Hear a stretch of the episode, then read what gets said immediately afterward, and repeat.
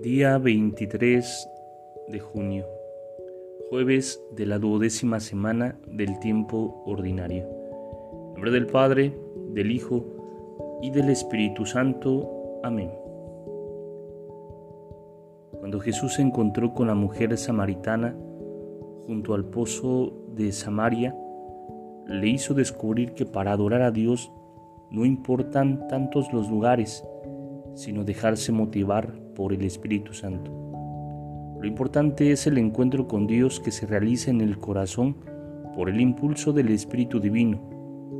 Ella debía encontrarse con el Dios vivo que venía a salvarla y a saciar su sed más profunda.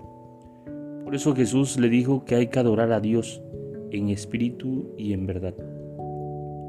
Adorarlo en espíritu no se refiere a una adoración meramente interior, sin signos externos, sino a una adoración que brota de un corazón dócil al Espíritu Santo.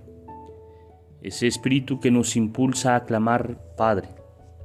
Adorar a Dios en verdad significa adorar al verdadero Dios, que es el Padre amante y misericordioso, que nos ha revelado Jesucristo. Pidamos a Jesús que derrame en nosotros el agua viva de su Espíritu Santo para que aprendamos a adorar.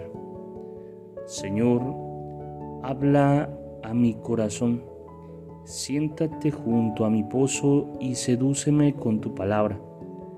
Derrama en mí la vida del Espíritu Santo, porque tengo sed de ti, Señor, y solo tu agua viva puede saciar el intenso anhelo que hay en mi interior. Dame a beber de ti para que nunca más tenga sed. Gloria al Padre, al Hijo y al Espíritu Santo, como era en el principio, ahora y siempre, por los siglos de los siglos. Amén. Espíritu Santo, fuente de luz, ilumínanos. Espíritu Santo, fuente de luz, ilumínanos. Espíritu Santo, fuente de luz, ilumínanos.